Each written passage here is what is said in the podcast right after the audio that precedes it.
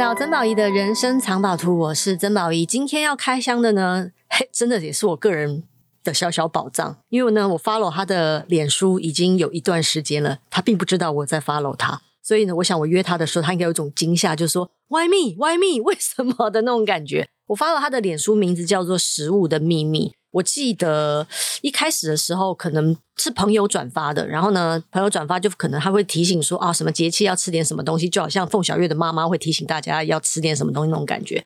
但是我就是觉得这个人的文章有一点点不太一样，就是不只是耳提面命告诉你什么吃比较健康，就他的耳提面命里面还带着一点。你要不要吃？我不管你啦，反正我现在就是这么写啦。然后呢，就是你要犯贱，我也没办法啦。就是，就是我还蛮喜欢这种很奇怪的语气。虽然他可能个人本身没有意识到这件事，但是我就是喜欢，好吧？我就是喜欢。所以今天我们要采访的是情绪食疗的作者谢无愁女士。你好，啊，叫我女士，我觉得我还蛮年轻的。我们两个应该没有差很远吧？我六十四年次，我六十二啊。哦。差两岁，对，好了，我们不要这么计较了。哎呀，干什么？我也是，我是老玉哎。啊，好，谢无愁是你的本名，对，你爸妈帮你取了这个名字，对，而且我自己也没有改过，本来很想要改，为什么要改？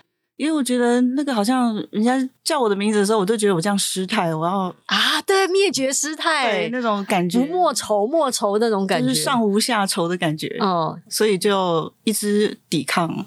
但后来就会觉得，哎、欸，人家叫我名字的时候，其实就是那个名字本身的意义，就让我觉得，哎、欸，好像人家叫我的名字都叫的蛮开心的。其实是哎、欸，所以我就觉得，哎、欸，我有感受到别人的开心的感觉。他们就就像念佛号一样，谢无愁，谢无愁，然后就觉得自己就没有忧愁这样子。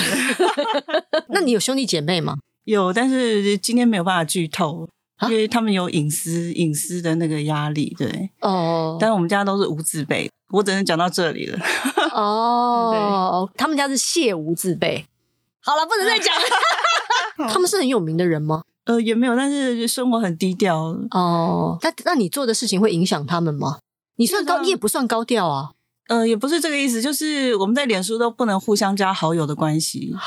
就是家人之间没有办法互相加好友，所以他们不知道你在做什么。知道，因为我是用本名，然后他们就不好意思用本名上去，不然的话就会就是那个家里面的家底就会被搜出来，所以就你越这样讲，我就越想知道啊，你家搞不好有这种就侯门深似海的那种感觉。好，并没有，并没有，这这不是我们今天要聊的重点哦。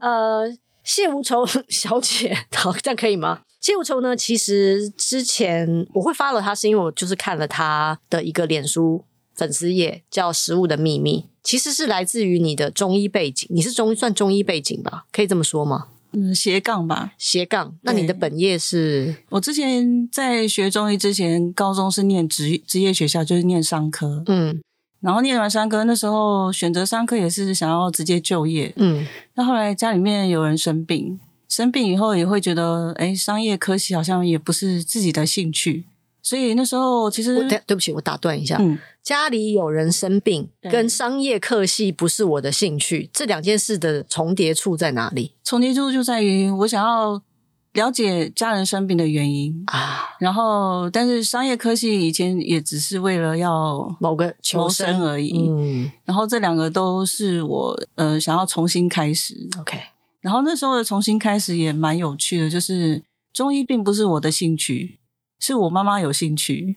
然后我妈妈就带着我去四川成都，然后我跟她 当同学，上山，上山拜师这种吗？也不是拜师，就是真的就是去一个呃正统的中医院、中医学院，哦、学院 okay、但是并没有学到全部的内容，嗯、就是我们是挑中医的部分在学。OK，因为他们是中西医结合，是。才会有完整的学学历，嗯，但是我们就没有想要走正统路线，所以就是上完他们所有中医的学分，就拍拍屁股就就离开，就是并没有想要去完成学历的那种概念，因为你们是真的是去学东西，而不是为了那个证明书。对，OK，我我可以知道，那你学的是什么系统吗？因为其实中医也有分很多不同的系统，哦，里面就是全全部都有，全部都有学。对，OK，那最后你有专精什么系统吗？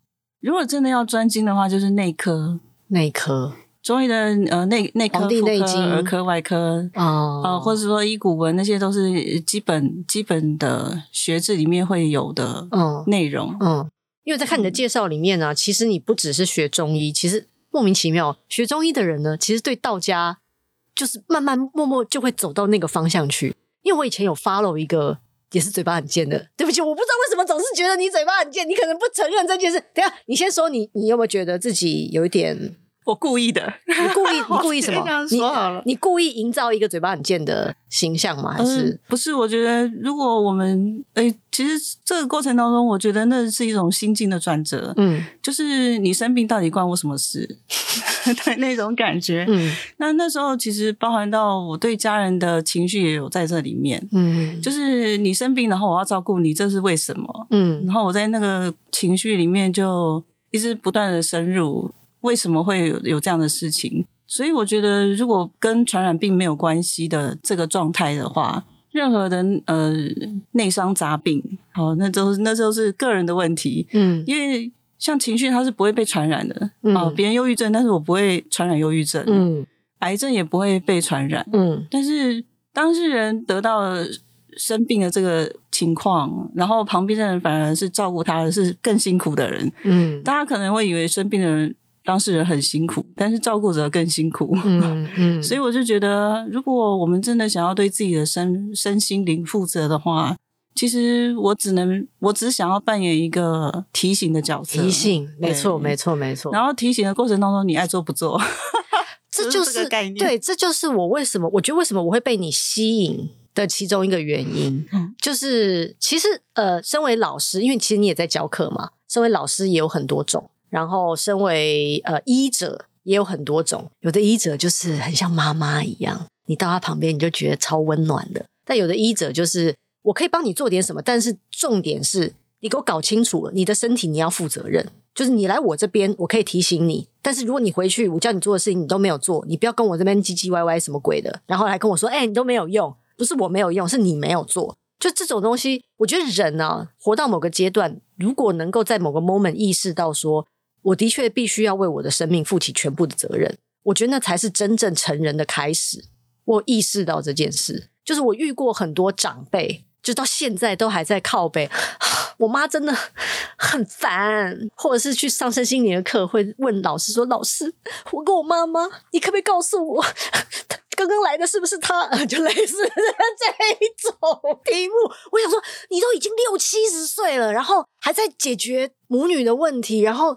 这个其实我会有点困扰，不是有点困扰了，就会觉得说，嗯，还是有时候自己的问题还是得提早面对，然后接下来的人生才会海阔天空。我是这样想的。我我这是第一个来来到我面前的那个身体失调需要调理的人，我通常都会第一时间一定是非常有耐心，表面上很有耐心，然后不管他回去做了什么事情。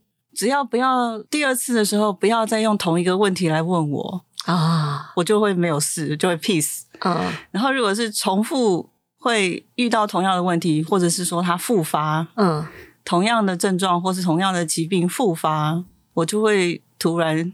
一百八十度 就更想登心体，然后就觉得说，你到底还要我讲几次的那种感觉？哦，不用，我就直接给他那个诊所的电话，让他自己去找医生，找别人，所以转诊给别人就对。所以你这样，你这样算是有在帮别人正式看诊吗？哦，不算，就是只要是来上课的同学，我都会免费帮他做一些身体的，就是检查，嗯，就是类似像那种中医望闻问切这种，嗯嗯，哦，把脉啊这样子。嗯嗯，所以在过程当中，其实就遇到很多就是累积很多这样的 这样的一种病例的经验。这样 OK，好，我们我们回到你你在你的比方，不管是你的书啊，或者是你你的一些文章，要跟大家分享的一些事情。比方说，你有提到一个字叫情绪体质。什么是情绪体质？情绪体质是天生的吗？还是后天不断的被训练？比方说家里原生家庭的影响啊，或者还是其实它就是在 DNA 里面？嗯，我举自己的例子好了，就是假设我是用情绪体质这个概念，那我是把它归类在二十四节气里面。那我自己的二十四节气换算下来的情绪体质是火土人。嗯，那火土人他呃有他天生的特质跟能力，但是如果我们把这个能力转换成情绪的状态，他就会对我们造成影响。这种影响就是，呃，我们就像用一把手术刀好了，手术刀可以救人，可以做一些医疗，但是它也有可能会伤害。所以情绪对我来说，它并不是一个有有益的东西。情绪本身就是一个气在失调的过程当中产生的一种现象。所以中医它会分怒、喜、思、悲、恐。好，那以我自己火土人的例子来说，有火的特性，又有土的特性。所以其实我们火土人的个性就是很容易自我纠结，很容易钻牛角尖。OK，然后常常会有很多种选择，但是不晓得选哪一种，最后就放弃。啊，对，火土人会有这种纠结。请问火土人是大概在哪个节气生的？就几月到几月？你可以大概讲一下吗？在呃呃立夏到这个小暑中间，立夏到小暑就是几号节到几号？它的节气有有到三个区段哦，有三个三个节气经历这个部分。OK，, okay. 然后火土人下来就是土金人，嗯，所以土金人会有接触到两个节气的区块，然后其他的会比较完整，嗯，就是火土人跟土金人是比较复合型的。嗯，但是纠结的东西很多。OK，我们可能以为这个是我们的能力，但实际上，呃，会杀伤自己的东西更多。OK，像你举我的例子来讲好了，因为我是我是木型人嘛。哦，木型人，对，因为我是雨水之后生的，雨水跟金至中间那段时间，嗯，所以我就算雨水人，所以我就归类到木型人。对，那木型人，其实，在你的书上。大概啦，大概这样写，就说是原生家庭的情感羁绊强烈，渴望人际连结，在意人际和谐，可能会为了维持关系而压抑自身的个性，还蛮准的。可是不可，可是不可能表示我我这段时间生的人都有这个问题吧？双鱼座多多少少都有，双这就是双鱼座。My God 的木星人就是双鱼座吧？对不对？如果他是双鱼座的区段有到对有到木星人的哦的那个状态是。所以这就是另另外一种，就是人的一种分类法，还是什么？我要怎么运用这个东西呢？木的特性就是扩张，领土扩张。嗯，像一个木，它会建树成林。嗯，然后林的话再扩张到森林。嗯，所以它是一个扩张的概念，而且它的扩张是，呃，假设我是一片竹林，然后那一片竹林就拓展出去，去侵犯到别的领土了。但是它的力量很强大的时候。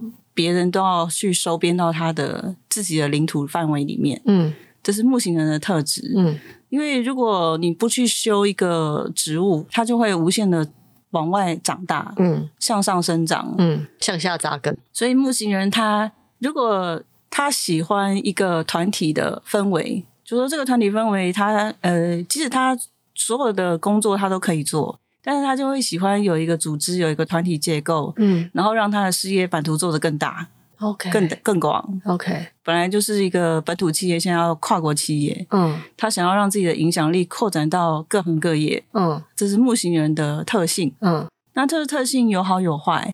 假设我在这个领域里面，呃，遇到强敌，那我会不会为了要保护自己的疆土，去跟别人对抗？那这个就有一种集体意识。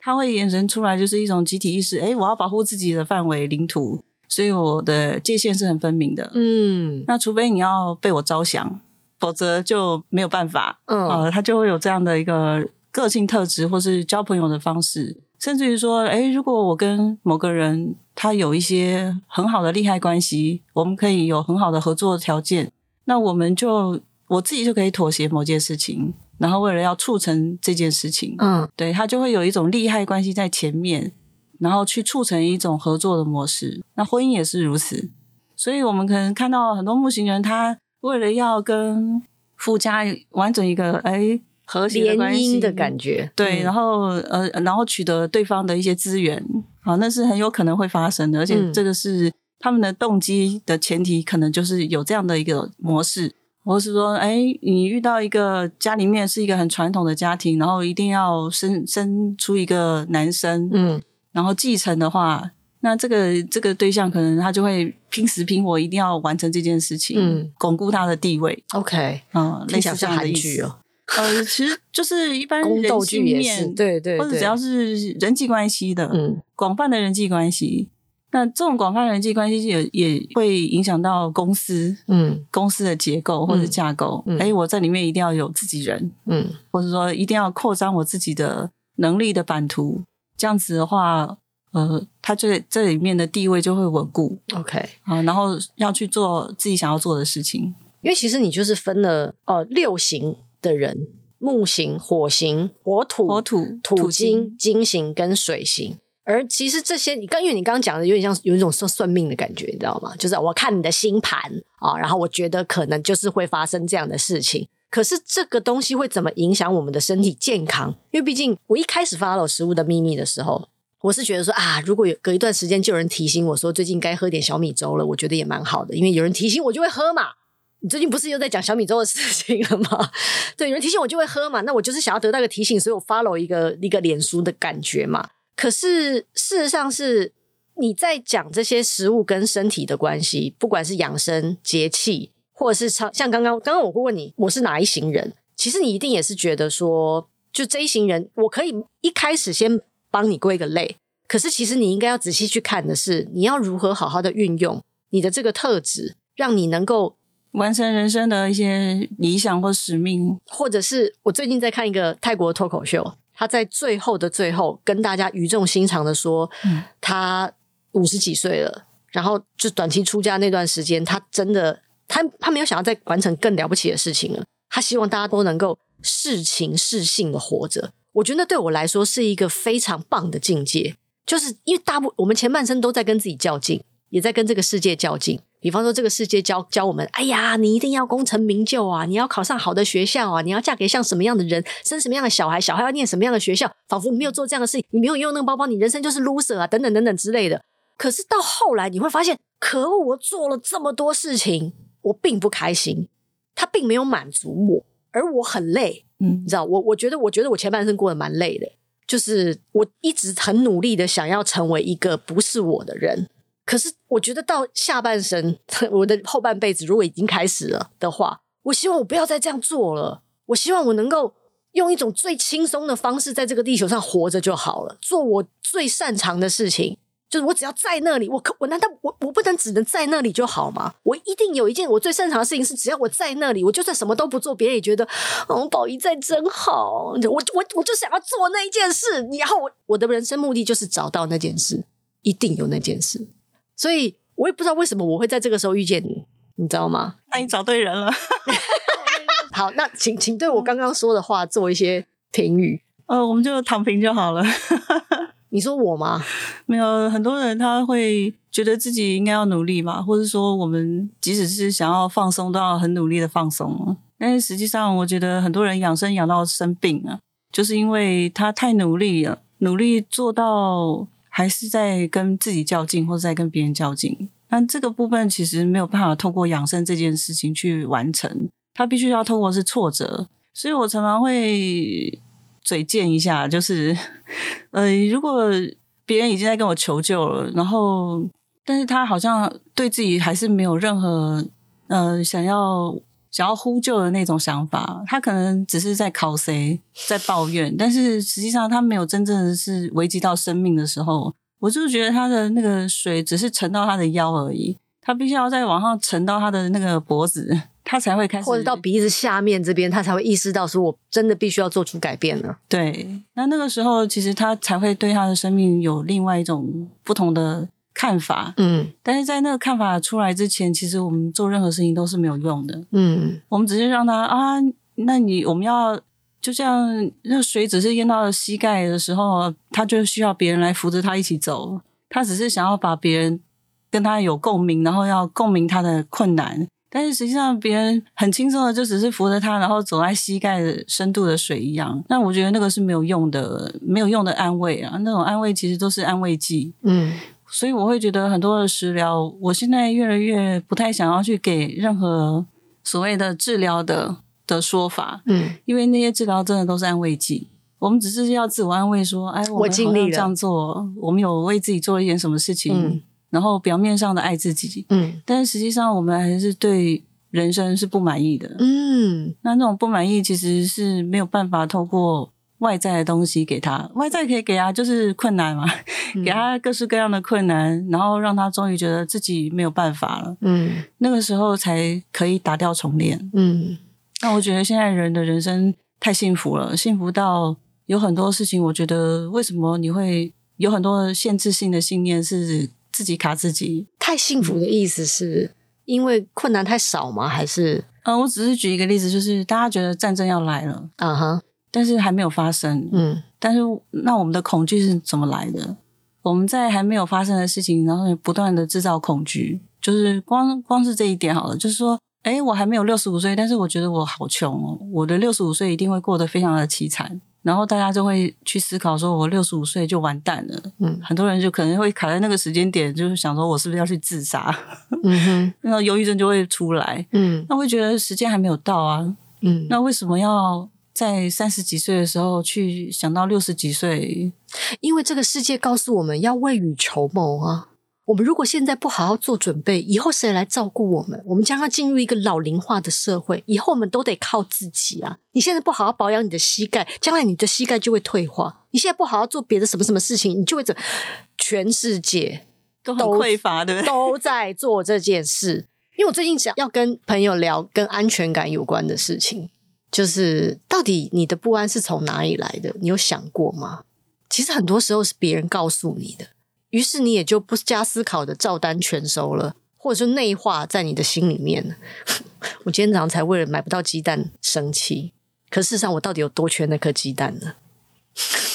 所以呢，我我我最近有嗯想过这个问题，我想说我吃素嘛，然后也不吃蛋，嗯，所以我我是没有感觉的，嗯，但是我看到别人一直在恐慌，我想说没有吃素的人。不缺蛋白质啊，嗯、那为什么觉得非蛋不可？嗯，后来我就发现说，哦，除了蛋比较便宜以外，其他的更贵。这也是一种，这也是一种。另外一个就是，你可以联想到的是，你记得有段时间大家在囤卫生纸，其实是一样的。就当你觉得你要开始匮乏了，你就会想要先让自己的那个安全感得到满足。仿佛你只要得到满足了，这件荒谬的事情你就可以丢到一边，就是我不用讨论，我还有其他的蛋白质可以补充，因为我已经有蛋了，就是我就是想办法买到蛋，然后我可以炫耀我可以买到蛋等等之类的。就是我觉得它是每一天呐、其实每一天发生在我们身边的每一件事情都在考验我们，就是你到底是用什么样的信念活着啊？你有想过吗？就是应该不要说你啦，我说大家啦，你有想过吗？是别人说什么你就相信的那一种吗？还是因为当你去质疑别人的时候，说你你确定你有想过吗？他还会跟你生气哦。就是你怎么会觉得我没想过？应该是你没想过吧？就我遇我遇到这种，就是哦，好，没关系，那你开心就好，每个人都活得开心就好的那种感觉。就是如你所说，就是他可能还只淹到膝盖而已。可是这些东西会成为一种惯性，情绪会成为一种惯性。而那种惯性会成为疾疾病的疾，嗯，对，就是当你意识到它已经成疾的时候，通常都不会是多么愉快的那个经验了。像为什么我会看，比方说《食物的秘密》，就是因为反正我每天都要吃嘛。然后我里面讲食物的东西很少，我里面是没错，讲很多哦，呃，不是说你不做会死，或者是说啊，你做了以后就会一定会好的，嗯、从来都不是走这个路线，嗯。而是去解开别人限制性的信念。我经常在写，就是我常常觉得，哎，当这个这个跟某人互动完以后，然后这个情绪一直。呃，已经在我内心已经想了两三天了，然后我就觉得我应该要写出来。嗯，如果他对我没有造成影响的话，可能哎结束了就结束了。嗯，但是会影响到两三天的，绝对是有有事的，有事。嗯，所以我就会把它分享出来。那大部分都是限制性的信念。嗯，这种限制性的信念，我只是举一个例子好了。假设我会说啊，你其实只要什么都不做，你就会好。然后他就会觉得他恐慌了，因为。他从来没有得到过这种自由，他都会觉得，哎，长辈跟他说，然后他就照做。你得努力才能活下来啊！老师说了，你就照做，然后应该是不会有错的。所以我觉得，哇，为什么会有邪教这件事情？我心里面就会想，我今年是不是要许一个愿，就是我自己要创造一个邪教，然后这这教主在上面说的什么都对了，然后大家就一窝蜂哦。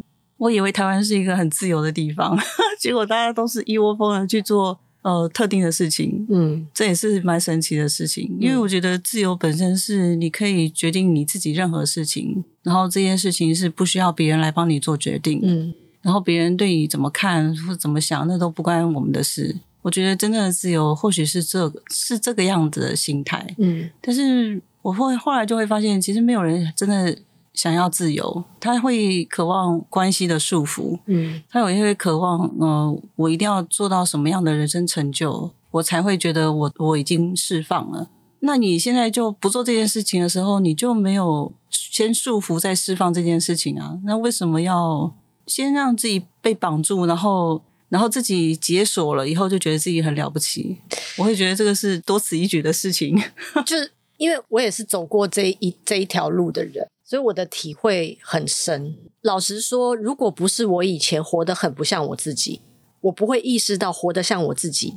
是一件多么重要的事，或是一件多么爽的事。当然，有些人内建。我最近才认识一个新的朋友，他内建自爽，就他从来不管别人的，他从来不管别人。但我觉得，我靠，你这是天之骄子诶。就是如果他是，我们每个人都带着一些城市来到这个世界上的话，他的那个内建城市很屌诶。就是我没有要建立关系哦，我们的关系都很清楚。然后，如果我要找伴侣的话，其实就是呃，服侍我的，听我话的。要不然就给我滚！哎，还被他找到了，就类似这种，就是，然后我就看啊，所以他没有人际关系的问题，他没有，就他有时候会觉得困扰，就是为什么这件事情会困扰你？我没有觉得被困扰，因为我觉得大家都只要把自己的事情做好就可以了。可是对我来说，就如果我们活，我们活在这个世界上是要来体验。我们说体验，因为其实我们知道，我们都花了很长的时，我啦，我花了蛮长的时间在寻找人生的意义、生命的蓝图这些很身心灵的那个说法。我如果没有走过前面那些段落啊，我现在说话不会这么大声。因为当你是内建的时候，大部分的人都会用一种何不食肉糜的态度看着你，就是你懂个屁呀、就好像，如果我想要跟我我上上个礼拜在跟一个妈妈在聊教育的问题，我也曾经跟一个妈妈聊教育的问题，聊到那个妈妈跟我说：“你没有生过小孩，你不懂啊。”就那那种事情对我来说是打击，你知道吗？就是啊，OK，好，那不要聊了嘛。对，可是问题是，我觉得如果没有走过这些，我不会这么珍惜。我其实现在非常珍惜，我每天都高兴到，我都觉得我快要得另外一种情绪病了。就是如果你如你所所说，中医说的那些什么呃，你说怒啊，怒喜思悲恐，怒喜思悲恐，对对，思是一定有了，我脑子也是停不下来的啊。怒是真的已经少很多了，喜我最近喜有点太多了。啊，你的喜悦跟那个狂喜跟那个喜悦会会伤心是不一样的状态。哦，是吗？中医说的喜伤心是讨好别人哦，讨好的概念哦，所以我没有在伤我的身体哦，太好了。对，我们那种内心的狂喜，就是就是很很自以为是的那种狂喜，嗯、就是很自我感觉良好的狂喜。对，我最近有点太自我感觉良好了。对，那那其实就是就是很好的状态哦。像我自己都还蛮自我感觉良好的，别人放心啊，就没有什么你不需要去对别人负责。嗯。如果是喜伤心的那种，他就是我为了要让别人开心，所以我做牛做马。嗯，妈妈就是这种角色。嗯，或者是说，哎，我要成全别人，我就是蛮喜欢看那些做善事然后做到生病的人。等一下，你刚说我蛮喜欢看是啥意思？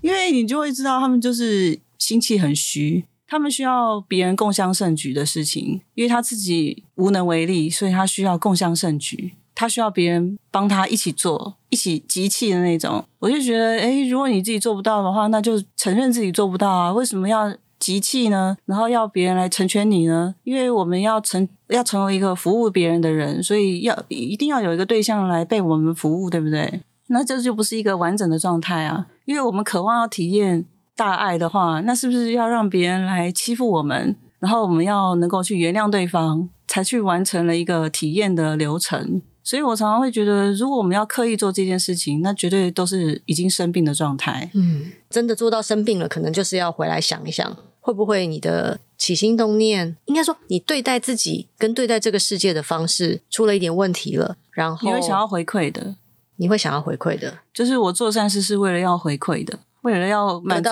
自我，嗯，自我的成就感的，嗯，这种做善事的人非常多。就是，哎，我为了要做某些善事，然后让大家觉得我很厉害，我很棒，我是个好人，我不是觉得好人病非常多。但是现代人二十年前就是讲出来的话，是离经叛道啊。我我就是真的会被归归类在邪教。但是我觉得，因为最近几年那种心理学啊，那种自我探索的那个课程非常多，我就觉得这些人真的是需要被被修理一下。我发现其实重点是措辞的问题，就是这些人需要被。照顾、跟关注、跟提醒，你不能这样讲就好嘛？你一定要讲修理嘛？就他们的人生已经在修理他们了，不是吗？就是螺丝松了，让他拴一拴，拴紧一点，这样子的意思，哦、并不是说他整个人。我觉得这就是老师跟主持人的差别。老师就是会用一种老师在教你们在听。哎，没有哎，我觉得我在上课的时候，如果也是用这个方式讲，哦，课程爆满。你说你你这种方式吗？对，如果我讲的哦非常温良恭俭让的话，哇，那个招生非常的惨。所以我觉得其实我的课程其实很多时候是提供一个让现代人抒发的管道。没错，你现在懂了，你现在知道为什么我对于你的脸书会有兴趣了。你现在知道了吗？没有这种形象，就是我当然我对，就是就是就是因为这样。好，你今天已经聊的有点多了，我想我想我想再卡一集。聊一个别的事情，就是就是疾病跟情绪的关系，这个东西我们下一集可以聊一下吗？嗯，假设我不知道的话，我就会说不知道，所以没有关系。好，那我们就下集见喽。